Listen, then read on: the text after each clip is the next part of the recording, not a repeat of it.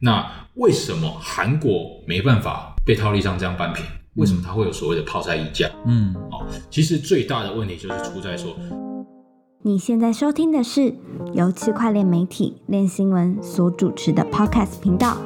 哥，我快不行了。本节目由 FTS 交易所赞助播出。FTS 是一间领先产业、提供创新产品的交易所，包含合约交易、期权、股权通证、预测市场以及杠杆代币等等。FTX 最懂交易员的交易所。Hello，大家好，我是练新闻的 Jeff。我是韦德，我是 Jim，啊，今天呢，我们要聊聊的就是呃，可能很多人都有被割到的这个新型算法稳定币 Fei Protocol。那另外呢，就是这个可能二零一七年、一八年投资人比较知道，就是所谓的韩国的泡菜溢价。哦，对，因为我发现好像有蛮多的比较呃刚进来的一些新手投资人，他不知道什么叫做泡菜溢价。嗯，对，那我们今天刚好就来稍微介绍一下，然后也跟进一下近期比特币价格在市场上发生的一些状况。好啊，那首先我们先来聊聊 Fei Protocol。Fei Protocol 这个东西，它是属于一种稳定币。OK，、哦那我们先大概厘清一下目前市场上一些稳定币的类型。稳定币大致上我们可以分为两种，第一种是中心化的稳定币，啊，这种很简单可以理解嘛，例如说 USDT、USDC 这种由一个机构它去做一个储备它如果银行里面它有一块钱的美金，嗯。它就在区块链以太坊，不管是哪一条链，它去释放一颗稳定币，嗯。啊，这种中心化由中心化服务商去做托管的这种中心化的稳定币，嗯，那另外一种就是所谓的去中心化的稳定币，它可能是透过一些质押以太币在它的合约里面，嗯那它就去生成某部分的稳定币出来。嗯，哦，最最经典的例子就是 MakerDAO。嗯。MakerDAO 它就是说，它最初的设计就是你只要质押以太币在里面，它可能你就是做超额担保，嗯，啊，你质押呃价值，例如说一千块美金的以太币，你就可以生成可能七呃大概 may- maybe 七百颗嗯哦代，嗯这所谓的代就是稳定币，嗯，啊，那它的价值呢，就是因为它有以太在做背书，没错所以能够帮它平衡住它的一块钱美金这样的一个价值。没错，对，这这是过去几年来去中心化稳定币跟中心化稳定币的一个市场状况。对，其实他们背后逻辑都是说，这个稳定币是有个储担保品备资产，对，有储备资产有担保品，嗯，这样大家才可以信任嘛，对对不对？但是后来到了呃，这今年嘛还是去年开始，应该出现了这种新型的所谓的算法稳定币，嗯，对，它就是应该应该不能说出现啊，就是它这个概念它出现蛮久的，只是说去年就突然变得很流行。嗯之之前出现的是 Ample Fourth，去年。Four Four 发它好像也是也是去年更早的呀。对，比去年更就是蛮老的，哦然后就是呃算法稳定币，呃应该这么说，算法稳定币也分为好几种，嗯。那 Ample Fourth 是第一代嘛，嗯。对不对？然后后来又出现了所谓的 ESD，嗯。或者是怎么 DSD 这些比较机制上面又做了一些更改。没错。反正大致上他们在就是这些算法稳定币在去年就是火起来，嗯嗯，因为它本身也有一些稍微资金盘的一点的设计。没错，那基本上这种算法稳定币，它都是透过市场的供需去做到这个所谓的价格调整。嗯嗯。OK，那呃，我们刚刚有讲到所谓的贷，我们以我们现在就来谈去中心化稳定币的类型。好去中心化稳定币就分为我们刚刚讲的贷这种储蓄，就是储备型的稳定币储备型的，它背后有资产在做在做价值支撑的。对，那另外一种就是所谓的算法稳定币嘛，嗯它其实背后没有储备资产，它就是很单纯的透过演算法去调节市场上的供需价格。例如说，如果现在市场上这个算法稳定币的价格低于一块钱，嗯那它就会销毁，它就会做透过某种方式去做到实现这个销毁的动作，嗯，让市场上的代币供给量下降。就是通货紧缩啊，对，就是透过通货紧缩跟通货膨胀这种代币经济的一种方式去调节代币的价格。嗯，对嗯，那为什么会大家会去推崇所谓的算法稳定币？嗯其实最大的原因就是我们刚刚有讲到，储备型稳定币它的缺点就在于说，它必须要透过呃这种超额担保的方式嗯来实现。嗯嗯，那这就会导致资金运用效率不足。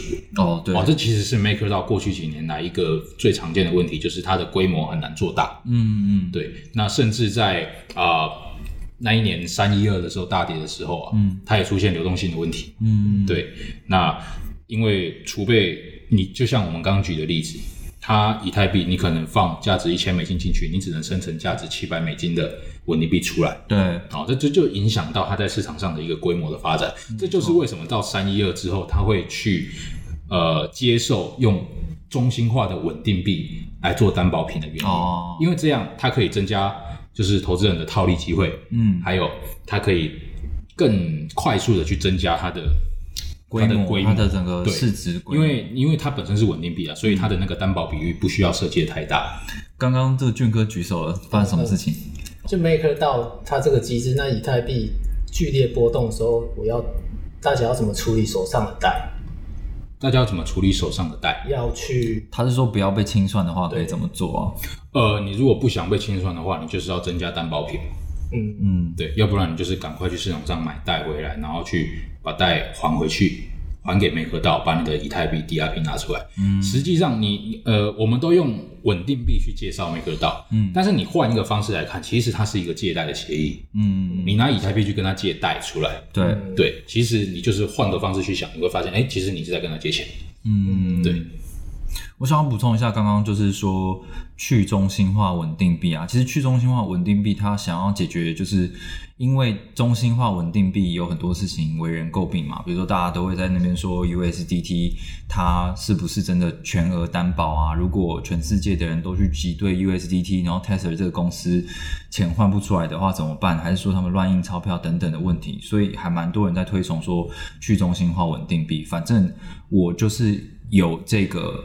呃，比如说用 ETH 做超额担保，就是我可能要用呃百分之一百五十的价值的呃的以太币，我才可以贷出来某一定金额的这个这个贷，然后拿去应用这样。但但这样子的一个模式就产生了一个问题，说你要有超额的资产才有办法去借出稳定币。那这个稳定币要真的被很多人大量的来使用的时候，它一定会会受到一定的限制啊。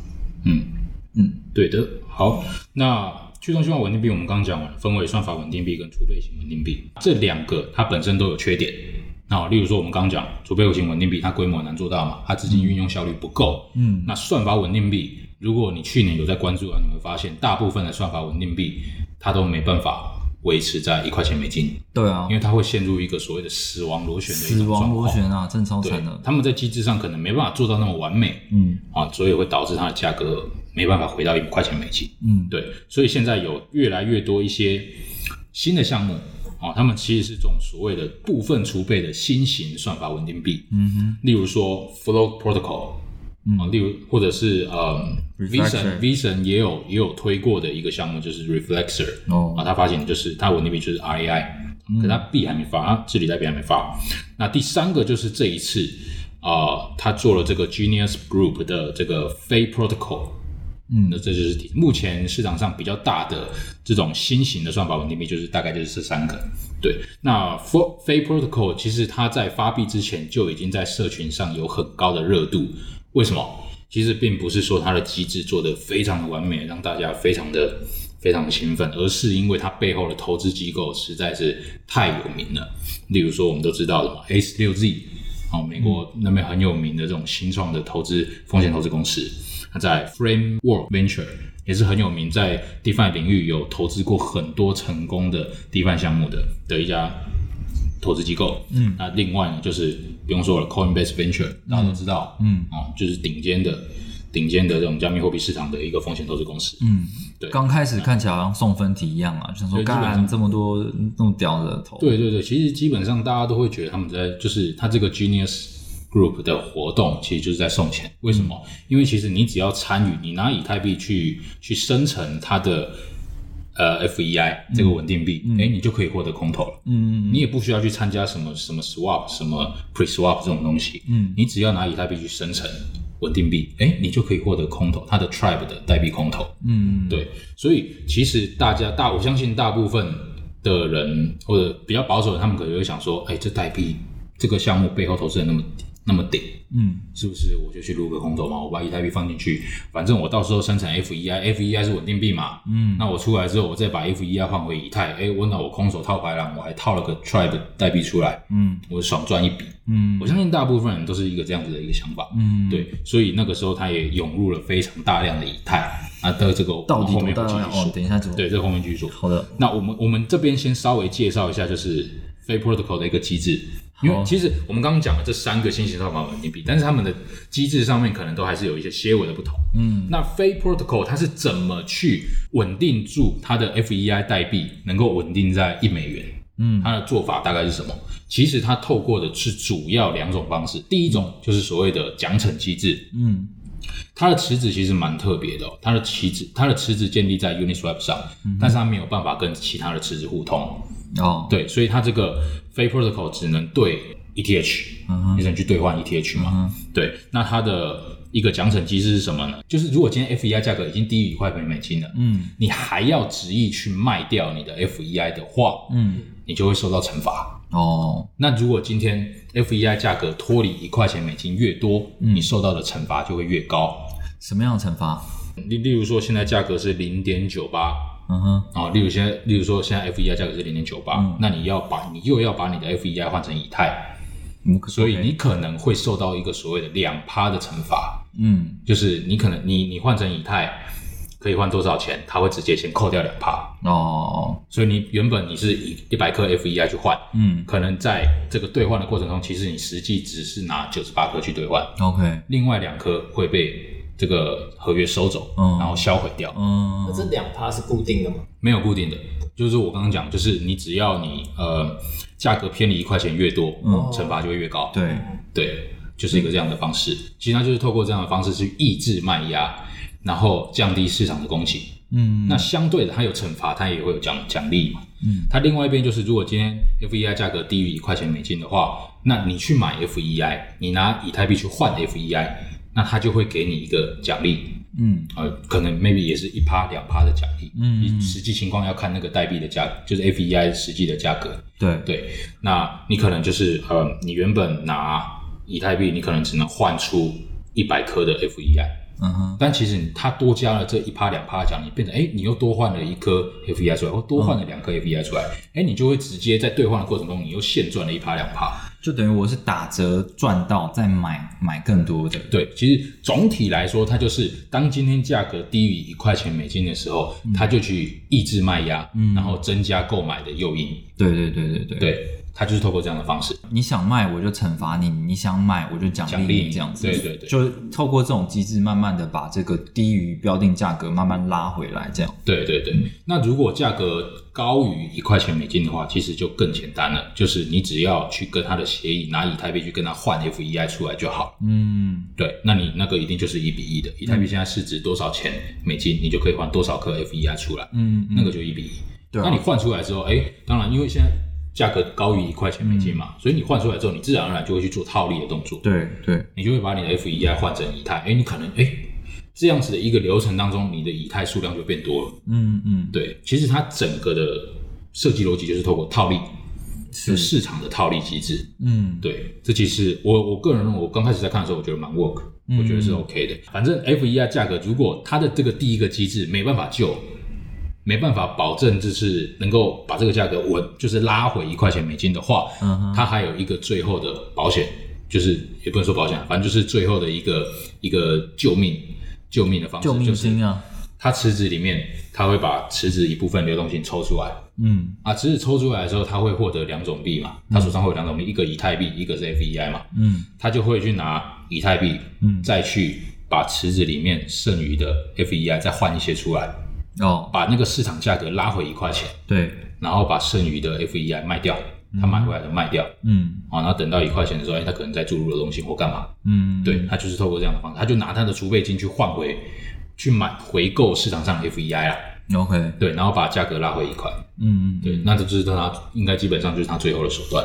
对啊。那这就是他部分储备的好处。你今天如果是算法稳定币，不好意思，价格下去就是一直下去，嗯那个你也没办法。但是做部分储备的好处就是，它至少还有一个储备金在，对，它做一个最后的手段去拉回这个市场价格。嗯对，所以相对来看，哎，确实是还蛮合理的。那这样子，项目方要赚什么？项目方，呃，我在猜吧，应该就是你你最一开始他在兑换的时候，他会抽一些手续费吧？哦，对，还有、就是，然后还有他提供流动性，他会可以赚 swap fee 嘛？嗯，对啊，还有那些投资机构送他的钱。该不会送他吃早饭？我是不知道了，投资机构那方面我是不太熟。反正大概就是这样哦，机制方面大概就是这样。OK，, 发生的最大的状况就是他募了比他预期还要多的以太币。他原本预计只要募大概十万10万颗。以太，但实际上他募了六十三点九万颗以太，爆冲六倍，这基本上已经超出他的预期了。嗯。那他总共也发行了三亿颗 FEI，嗯。我相信这基本上已经是大大的超出他的预期，而且呃，这整个这他发行的 FEI 的的量，它整个市值，如果以一块钱美金计算的话，大概是 MakerDAO 它发行的贷的五分之二了。哦，对，其实那就是我靠，含着金汤匙出生了，一起来一出来起跑点就就快对对对。对，这个这个我想要讲，因为我特别，我们之前有转载过一篇文章，是关于链文在讲最近这一波的这个新型算法稳定币，就包含 Float、Reflexer 跟 Fake Protocol 这三个东西，他们其实都还蛮有声望的，然后有的也都是蛮有名的投资机构去投。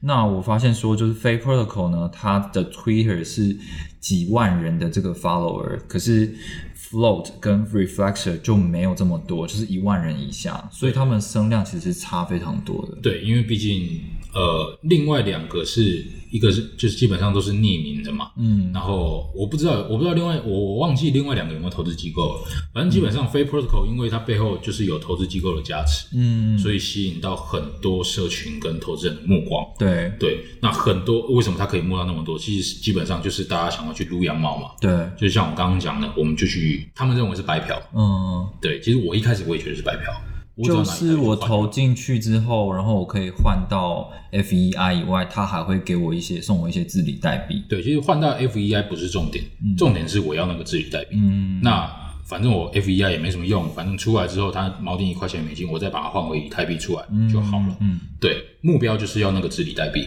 对。但殊不知，因为啊进、去撸的人太多，嗯啊撸的太多，导致 Tribe 它整个价值就是被分散掉。嗯然后很多人手上都有一点筹码，嗯那这些人就只有一点点，他也不是，也不会有大户大户什么所谓的大户控盘嘛。对，那再加上真的会想要买 Tribe，或者说他想要持有 Tribe 的人，他在 Pre Swap 已经的阶段，他已经进去换了，对对，所以你导致他开盘之后，其实买盘没有那么强，嗯。因为在前面的阶段，其实他们都已经参与了。嗯。那后面阶段的买盘又没那么强，那又有很多人他是零成本去撸到这个 Tribe 代币的，那嗯，么就开砸了，对。就开始卖，对，对啊，所以就导致说 Tribe 在开盘之后就一直跌。嗯。那 Tribe 跌其实基本上这个还好，嗯。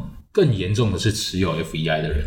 嗯哼，为什么叫严重？因为呃，FEI 可能啊，我在猜，可能那些撸羊毛的人出来之后，他就想要赶快把 FEI 换掉，他想要赶快换成以太。嗯 maybe 他们觉得以太会涨，所以他们想要赶快换回以太。哦，对，因为他刚好又遇到一个以太是在 ATH 在破历史新高的一个对对阶段，对，就那个阶段。对那所以他们想要赶快换回来，嗯那就导致 FEI 价格就是下跌了嘛，就低于水下一块钱美金了嘛。对，那低于水下一块钱美金的同时，F E 非 Protocol 它的奖励机制又出问题。嗯。我们刚刚有讲，将价格低于一块钱美金的时候，你去买会有奖励，对，结果它奖励机制出问题了，就变成你去买你也不会有奖励，你只能等待它回到一块钱美金的时候去赚那个价差，没错，所以导致大家都在等。嗯。我等到奖励机制恢复之后，我再去买，嗯嗯嗯，啊，那价格就一直跌。对，对，那价格没办法平衡。到今天我们在录 podcast 的时候，费 FEI 的价格已经低于零点八美金，嗯。大概零点七多了。嗯。那奖惩他奖奖励机制出 bug，所以停掉了。嗯那惩罚，你说惩罚到多少？惩罚已经到将近一百，好像已经一百趴了。嗯哼，基本上你 FEI 出去，你要去交易，你就是归零了。嗯嗯嗯嗯，那谁敢卖？我不知道为什么，我昨天看还是有人在卖，价格还是在跌。对啊，我不知道是因为他们不了解这个机制吗，还是什么原因？就是已经你已经是以一个非常非常亏的对的的价格再卖掉你的 FEI，你还要去做这样的交易。因为因为它那个它那个 burn rate，它那个惩罚机制已经超过百分之百了。对，就是说你你今天要把你手上的 FEI 卖掉的时候，你你不仅是归零，然后你还是会赔钱的一个状态去去卖这个东西。就其实我对啊，但是不知道为什么那个价格昨天看还是在跌，嗯，我就不太懂那些人卖掉的原因是什么，这个我就真的不太了解了。对对可是你们今天早上看它大概是飞大概是零点七九嘛，对，嗯那它为什么惩罚的 rate 会跑到一百趴呢？诶，其实你以稳定币来看，嗯它这样子的幅度很大了。哦，它这个它这个价值已经是跌了很多了，它应该要是稳定币的。嗯它它当初在设计的时候，它可能只是预计说，它可能只会在零点九八，maybe 零点九八到一点零二之间浮动，它可能原先预计只有这样而已。对但它今天这个幅度已经太大了，对超出它的预期。所以惩罚机制反而是没有问题的。惩罚机，你说这个数值嘛，对啊它有问题啊，就是呃，它奖励出 bug 啊，呃这个是他的问题对，那你如果说这个惩罚的这个 rate 有没有问题？其实我觉得按照正常情况下应该是没问题的，啊，因为它跌它跌太多了。嗯，你一个稳定币来讲，这样有点太夸张了。对对啊，因为他后来其实就是在今天早上七点多的时候，他他最一开始是他有奖励跟惩罚嘛，他一开始是先把奖励给停掉了，然后今天早上的时候就宣布说，我们奖励跟惩罚现在都都停掉，然后我们就直接启用那一个就是准备金的方式准。备要卖卖币就是卖对以太就是，对对对对啊，那没办法，他一定要强制拉回来。对啊，对，那其实呃，很多人都觉得说啊，Fake Protocol 这个真的失败了，嗯，那这一次这个初始创世的一个计划就是失败了，嗯，也不管是 FEI 还是 Tribe 都是大跌的。对对，那其实我个人觉得现在论成败还太早了，就是 Fake Protocol 它是不是就真的就这样永远回不到一美金？嗯，我个人认为应该不会了，毕竟它后面储备金那么多，嗯，六十三点九万颗以太，对啊，对不对？他可能稍微把价格救回来一下，大家又又有信心。对啊，他把价格救回来，奖励机制再让它就是赶紧上线恢复。嗯那我觉得回到一块钱美金，稳定在一块钱美金，我觉得还是有机会。嗯嗯，那就变成说，现在你敢不敢用这个我们刚刚讲零点七九块美金的价格去买 FEI？、你敢不敢？你买了之后你就现赚，非投资建议哦。这可能对这非投资建议啊，只是你我所以我说你敢不敢？阿 Jeff 先讲一下敢不敢？我是不敢哦没有啦，我我我其实也，我其实我觉得我可能会想要试看看，哦，玩个因为我还是我还是觉得背后投资机构应该还是 OK，他们应该本身有足够的资金嗯去做这些事情。嗯嗯嗯我相信，我相信，而且本身应该团队也不是那么那么随便、那么对那么默默无名的一个一个团队嘛，对对不对？也不是匿名的，嗯嗯。对啊。我想我我想要补充一个，就是我们一开一开始来讲这个这个项目出事的时候，呃，社群上有在讨论说，你全部啊换全部用那个 FEI 的，全部投 FEI 的人是很惨的一个输家。然后因为它有一个 pre swap，就是你投进去的 ETH，你可以选择说有一半是换成那个那个治理代币嘛，对，然后你换成治理代币的人可能也很惨。但是呢，因为他后来又有推出一个 staking 的一个一个功能嘛，就是说你你有五十五十 percent 五十 percent 的 FEI 跟这个 tribe 的话，你可以拿去质押，然后再生成一些质押奖励。那有的人就是想说，反正我套都被套了，我干脆就放在那边质押，那至少还有那个质押奖励，慢慢可以慢慢可以回来。那质押奖励是什么？就是流动性挖矿吧，对啊，就流动性挖矿，对啊。对啊，对啊，它就是提供流动性嘛，五十五十的提供流动性。就这可能也是我们讲的另外一个解套的方法，对对对，对啊，呃，反正其实某种程度上，如果你今天想要去尝试的话，或许它可能还会是一个比较让你，其实我觉得啦，就是我会想要玩这个原因就在于说，至少我知道目标价是一块钱。嗯。我们一般在投资，我们在买币的时候，我们根本就不太，尤其是在牛市，嗯我们也不太会去设定所谓的目标价，嗯我们根本不知道它涨了多少。嗯那像这个的话，我就大概知道说，我们可以去算一下套利空间大概是多少，嗯那就是有跟没有，嗯反正就这样嘛。嗯它回得去，它就一定回得去，嗯对不对？那就是在一块钱美金，一块钱美金我就出，那我可以赚多少？嗯那就是一个算比较有，或许你要说稳健，或许你要说是一个赌博 都好，对。下反正下线就是有跟没有嘛，反正就有跟没有，有跟没有，全有全无。大概就是这样。哦我自己还有个。奇怪问题，那超过一块的时候，我卖掉是惩罚还是奖励？你超过一块的话，你卖掉你不会有不会有惩惩罚罚跟奖励的对吧？哦，都不会有。嗯，对，因为如果超过一块，就不是靠奖惩机制来做这件事情，嗯而是靠套利。对，对，嗯，好，好，那 FA Protocol 的部分大概就是这样。嗯 好，那如果说、诶你可能听到的时候，搞不好他已经抵回到对哦回到一块钱。对哦，好了，反正就这样嘛，那我们就再赌看看嘛。也有可能，反正不是赌看看嘛零就一嘛。下一次就是大家听到的时候，FEI 有没有回到一块钱？哎呦我赌会。我我嗯我我零点九八，我赌零点九八。好，这么准，那你看，俊俊哥，你赌多少？我我赌会回来一块啊，哦，会回来一块？让让那你的零打点九八到底是有回来一块还是没有？就没有啊。没有是不是？好还，是你都没有，我们两个都有。那我们下个礼拜就是大家听到的时候，大家见证这样。好，那非 protocol 这个比较深、比较生硬、比较比较艰涩的这种话题聊完，接下来我们聊比较有趣的，就是所谓的泡菜溢价。哎呦，其实每次哦，我就听到“泡菜溢价”这个词，我都会想说，如果今天事情不是发生在韩国，而是发生在台湾，那它会取什么名字？真鸡溢价、鸡排溢鸡价排溢价。那中国要番什么薯一家，台臭豆腐溢啊，算。了，不要讲政治话题。你刚刚讲什么？没没事没事没事，讲啊，讲啊，什么就那么搞搞台独台独一家？台你看看这就不能剪进去了，可以啊，应该哦中国朋友应该不太听吧？对吧？应该我们这种小媒体，对不对？没事啊。嗯，好了，那什么叫泡菜溢价？其实它的意思就是韩国当地的比特币价格嗯，高于全球市场的比特币价格。哦，哦，相对全球市场比特币价格是出现一个溢价的情况，嗯，这就叫所谓的泡菜溢价。我也不知道是哪一个国家的人取的。哦，，对，那大概四月七号的时候，也就是昨天吧，嗯早上的时候，泡菜溢价就蛮严重，之所以泡菜溢价就蛮严重。嗯全球市场的比特币价格大概在五万八千块钱美金左右。嗯哼，哦，那那个时候韩国的比特币价格已经来到六万以上7万就价值七万块美金了。嗯嗯哦，那个溢价已经到将近二十趴了。嗯，非常这这边讲的是一个换算，因为他们都是用韩韩元，韩元，对对对，我们换算成美金价值是一个这样的情况。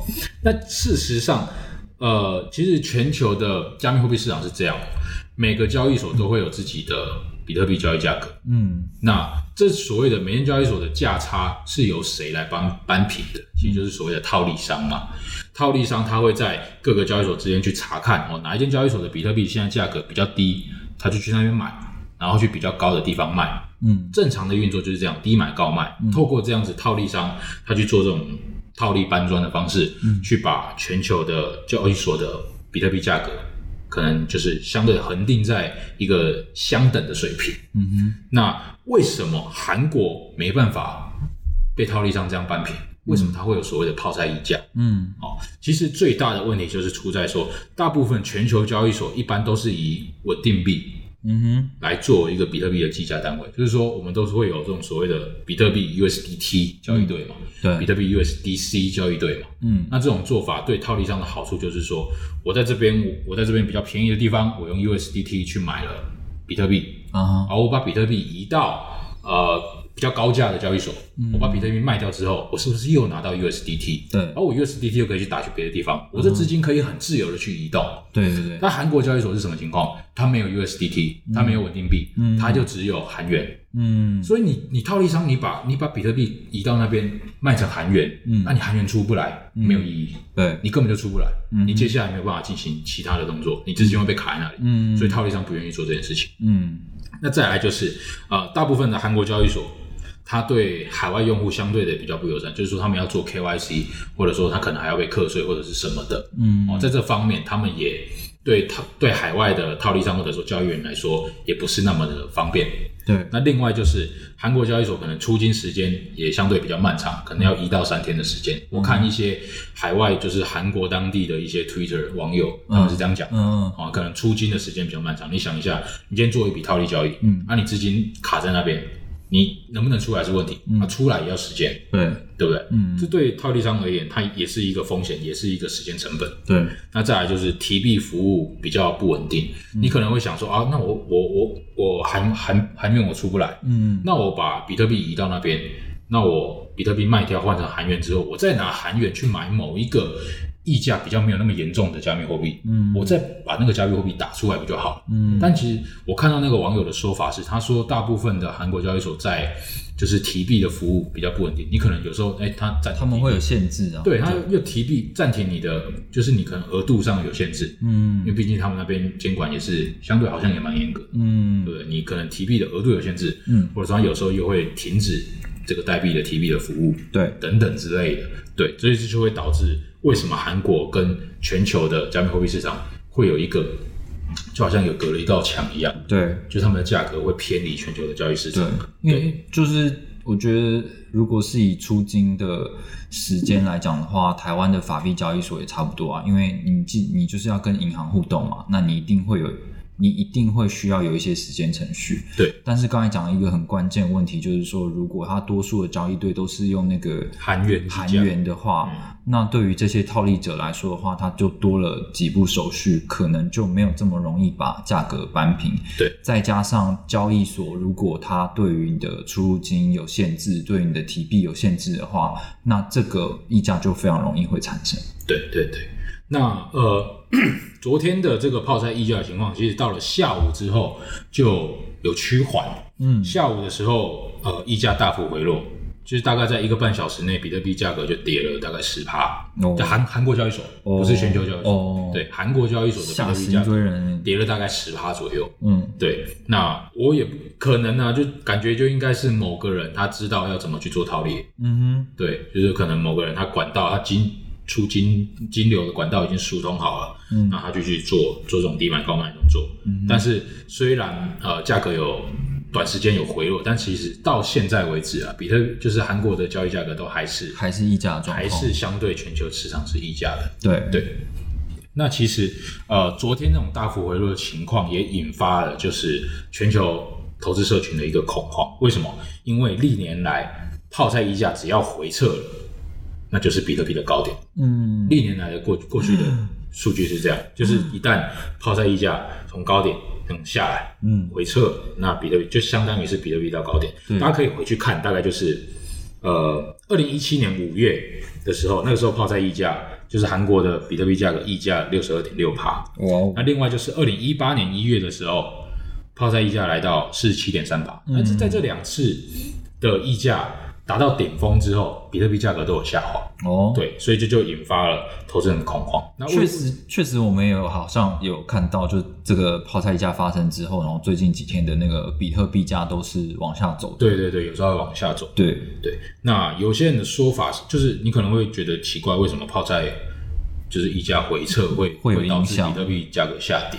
那感觉啦，就是可能的原因，就是因为韩国那边就是它是因为需求大涨，所以才导致比特币价格溢价。嗯哼，那对他们而言，它从它已经本身已经是溢价，嗯。它从溢价滑下来，跟全球市场下跌，嗯。那他们一定会赔得很惨。嗯哼，他们赔那么惨的情况下，他们会导致他们恐慌抛售，滚雪球下去，就是滚滚下去，就是恐慌。就抛售了。嗯。啊抛售之后又导致哎全球市场的价格，比特币价格它的溢价已经下降，那又导致全球市场的比特币价格下跌。嗯，对，可能啊，有些人猜测原因是这样。哦，对啊，我也我我也不知道确切原因是什么。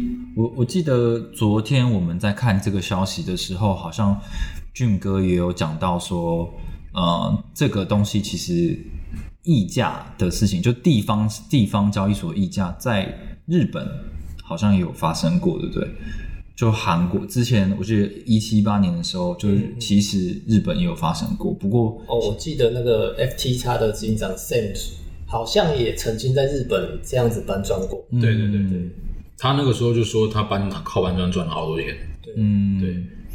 不过看起来这这一次的这个事情，真的就是只有韩国在发生。那日本的话就很正常，我们看日本的交易所也没有这么严重的溢价发生。对，可能他们他们那边的市场也相跟过去相比开放许多了。嗯，对，在在你作为对做市商或者说对机构、对投资人而言，金流的处理可能相对会比较简单一点的话，嗯那溢价的情况就不会那么严重。嗯哼，那这一次抛在溢价如果回撤的话，是不是又要重演历史重演？哦，哦，那你们觉得会不会重演？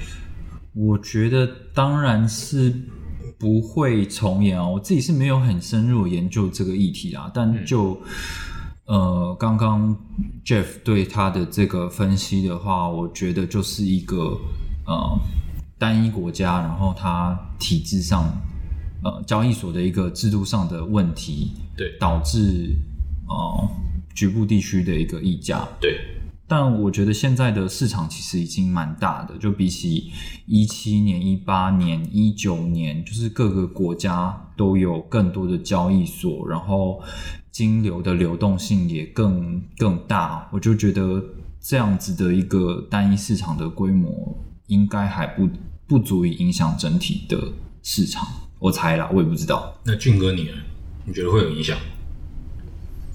这这对某某些人来说，可能是个参考的数据吧。嗯，就他可能会把这件事认真、很认真去看待，然后可能减个半仓这样。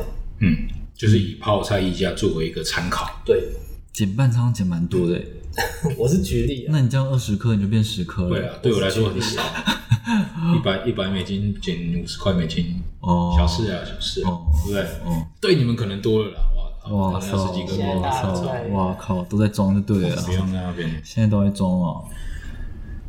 那你呢，Jeff 哥自己觉得呢？呃，其实我也觉得应该是不会啦，嗯我觉得应该不会，就是基本上，呃，我觉得韩国交易所可能跟从跟过去相比，跟现在相比，你你像过去 b i t h u m 或者是啊呃阿 b 阿贝，哦，他们可能是在全球交易市场份额占蛮大的，对，但以现在来看，可能他们已经下降蛮多的，对真的蛮多的多。嗯，那这就意味着他们的影相对全球市场影响力已经没有像过去那么大了，对对对，所以我个人觉得还好，应该不会有那么大的影响。对啊，对对对啊，我也觉得。我们来聊一下，因为其实我们的 podcast 播出的时候，可能是下个礼拜的一二，下礼拜一二是叫十一、十二号吧，大概。然后 Coinbase 它是说它四月十四号会会上市嘛？嗯，那你们觉得它表现会？它现在估值可能是超过一千亿，那你们觉得它出出场之后是真的会这么屌吗？还是我觉得会，是哦？它的金流就处理的金流真的是蛮大的，嗯它的收益不管是收益还是交易量，跟一些传统金融的部部分的传统金融的银行，嗯或者说一些呃 fintech 公司相比，嗯，真的就是确实是蛮大的。对啊，对。对对。那这可能也会推动，你看现在连富达哦，哦，还有还有哪几家我忘记了，反正好几家，他们都开始要推出比特币投资商品了嘛，嗯哼，那代表他们想要吃这块市场。对，那对于原本就在这个市场的 Coinbase 而言，是不是代表因为 Coinbase 赚得到钱，所以这些银行投影，他们才想要进入这个市场？嗯对，所以我觉得以它的当前的获利能力，呃，但重点要是比特币价格那个时候不要崩。哦，对，因为以这种交易所来说，它的收益其实会有一个所谓的加成，嗯，跟币价是来自于加成，因为它收了交易交易是它的收益是交加密货币嘛，对嗯，对不对？对，它收到的收益全部都是以加密货币为准嘛。嗯哼，那你看，他收到了加密货币，如果他收到了加密货币又涨了，那是不是他的收益又涨了？嗯，所以这就有一个加成的效果，在牛市的时候。嗯但是我在熊市的话就会很惨，对啊，因为他原本收到了一块钱美金的交易手续费，哎，我靠，结果又跌了，又腰斩，它变成只收零点五，哦那它收益可能就会因为这样砍半。哦，对，所以在牛市的时候，我相信它确实会有很大的收益能力。对对，对，所以所以可能也因为这样，它的估值又变高。然后对，嗯，像刚才讲到交易手续费，其实另外一个美国交易所也是蛮大的，叫 Kraken。然后我用过 Kraken，Kraken 手续手续费，Kraken 啊 Coinbase 这些有特点，就是他们的交易手续费其实都蛮高的啦。嗯，所以你只要做一笔交易，它它交易所可以赚到的钱都蛮多，而且你在交易的时候，你还可以选说，我这个交易手续费我要用 USD 计价，还是我要用这个 crypto 计价，就是它其实可以做蛮多的选择这样。嗯，然后那那俊哥呢？俊哥，你觉得 Coinbase, Coinbase 吗对？我今天下午写了一篇，然后我去看它究竟这个市值在全球排名第几，结果大概是会进入一百前一百名。嗯你说全球百大企业，百大直接空降全球百大，我觉得蛮厉害。嗯嗯然后因为我算稍微看涨嘛，所以我觉得它今年应该市值都会维持的蛮不错的。嗯，行啊，那关于 Coinbase 这个这个，我觉得啦，大家可以关注几个东西，就是也不是说关注，就可以稍微去弄一下，就是它的 Coinbase Earn 嗯，哦，可以撸的羊毛，大家要记得去撸一下。可能有些新新朋友不知道，对对对，Coinbase Earn 它是会送钱的，好吗？哦各位，就是你去注册，你你就是呃卖卖你的 KYC 资料，嗯啊，你注册他账号，他就送钱给你，对送币。你回答一些问题，那些问题就算答错也没关系，你都可以重复的答，哦，对，他就送币给你，那币看你要干嘛，随意。嗯那另外一个就是要去关注一下，就是 Coinbase 的上架的名单。嗯我相信 Coinbase 如果说它上上上市之后，它的名气越来越大，那就可以带来越来越多的的投资人。嗯那这些投资人都带着大把大把的钱来的。对，啊，那你 Coinbase 上面可以交易的币，全部它的需求可能都会跟着变大。嗯。那你就可以去关注一下。对。哦，现在它还有哪些还没上的，或者说现在已经在上面的，嗯或许都会是一个蛮不错的的机会。吧，参考啊。对一个参考，一个机会，对。对。好啊，那我们的话就看看我们这个 podcast 播出之后，可能你听到，然后隔天就可以很快地看到 Coinbase 上市的消息，所以很快就可以知道这个结果。那我们就下周再来讨论我们的预测结果如何喽。大家再见。拜拜，拜拜上周开始呢，有开始接收一些就是听众朋友的来信，对，我们看到那个 Eric 来信，然后他说我是每天上班都会听各种 podcast 的通勤可以换一个情境嘛，哦，可以跳脱你为了的角色，用个不一样的声音，不管什么声音都可以。哇塞，那我还得想象 Eric 是什么样的个性想象 Eric 这个人，他应该要声音是什么样子？哦。我是每天上班都会听各种，是这样吗？随便说，随便说。啊，我是每天上班都会听各种 podcast 的通勤族，一直有在看电新闻的文章，也很喜欢。看到电新闻有出 podcast，也会马上订阅，内容都很棒，然后可以利用通勤时间吸收资讯啊。但是 Eric 有提到一点，就是也是我们自己觉得很痛的一点，就是我们收音的部分，就是我们的杂音真的很多，然后有的人会比较小声，然后可能这个音质没有那么好。那很感谢 Eric 告诉我们这个事情，我们也尽力的在改进了。所以呢，我不知道你们这一集在听这个 podcast 的时候，声音有没有比较好？因为我换了一个比较不错的场地。那之后我们也会到录音室里面再做这个录音设备的升级，希望到到时候可以提供给大家更好的呃节目品质。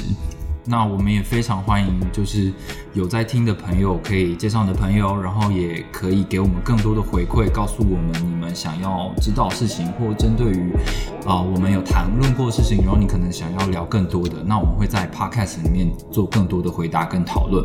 对，那在哪里可以投稿呢？就在资讯栏下方的那个链接哦。电轮，好，最后最重要一点就是，如果你喜欢歌我快不行了 Podcast 节目的话，一定要订阅我们，并且追踪我们的 Telegram 跟 IG 哦。下周见。你们都不讲话，你们好，一二三，他突然变好了，那那那那那好了好了，那今天的 podcast 就到这边，我们下下周见拜。拜。